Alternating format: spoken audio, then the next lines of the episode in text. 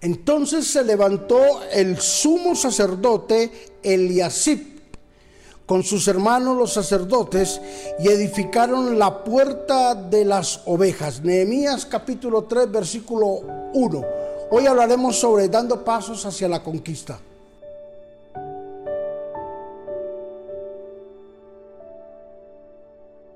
Quien decide dar el primer paso para la reconstrucción de los muros fue el sumo sacerdote Eliasib. Y no solamente él, sino su familia, sus hermanos, que eran también sacerdotes. Y esto tiene una connotación de aplicativa muy grande para nosotros como hijos de Dios. La primera puerta que ellos comenzaron a reconstruir fue la puerta de las ovejas. La Biblia dice en el libro de Juan que Jesús es la puerta por donde entra la salvación. Y si miramos la connotación y la parte aplicativa, la primera puerta que se restauró fue la puerta de las ovejas. Cuando Jesús estaba en la tierra, Jesús dijo, yo soy la puerta.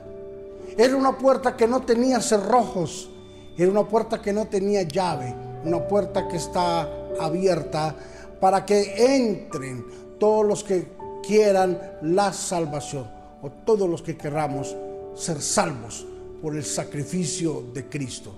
La puerta representa, ¿verdad? La paz, la tranquilidad, la oportunidad nueva de parte de nuestro buen Jesús para poder tener una salvación y poder estar en paz y en tranquilidad.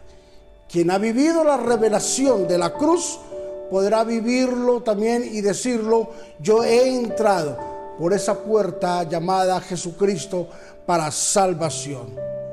Sabes que todas las conquistas necesitan de un paso. Todas las conquistas necesitan de una acción. Y hoy la acción que Dios pide es que entremos por la puerta de la salvación llamada Jesús. Hoy yo te invito para que tú que me estás escuchando en este día y no has aceptado a Jesús en tu corazón, hoy abras la puerta de tu corazón y deja que Jesús entre y que tú entres también en el libro de Apocalipsis la Biblia dice, aquí yo estoy a la puerta y llamo. Si alguno oye la voz y abre la puerta de su corazón y me invita a entrar, yo entraré, cenaré con él y él conmigo. Entonces la puerta está abierta con toda seguridad. El llamado está, la invitación está abierta.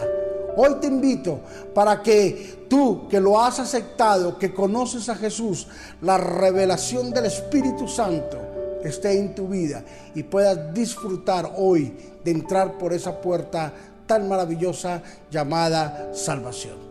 Padre, te bendecimos en este día y te damos muchas gracias por tu inmensa paz, por tu misericordia, por tu bondad. Gracias por ayudarnos a seguir adelante. Gracias por darnos este momento tan maravilloso y tan propicio, Señor Jesús, de poder entender las cosas como tú quieres que las hagamos. Oramos, Señor, creyéndolo para la gloria y la honra de tu nombre. Amén y amén. Dando pasos hacia la conquista. Es lo que Dios quiere, que tomemos la iniciativa para ver la conquista de nuestra parte. Bendiciones.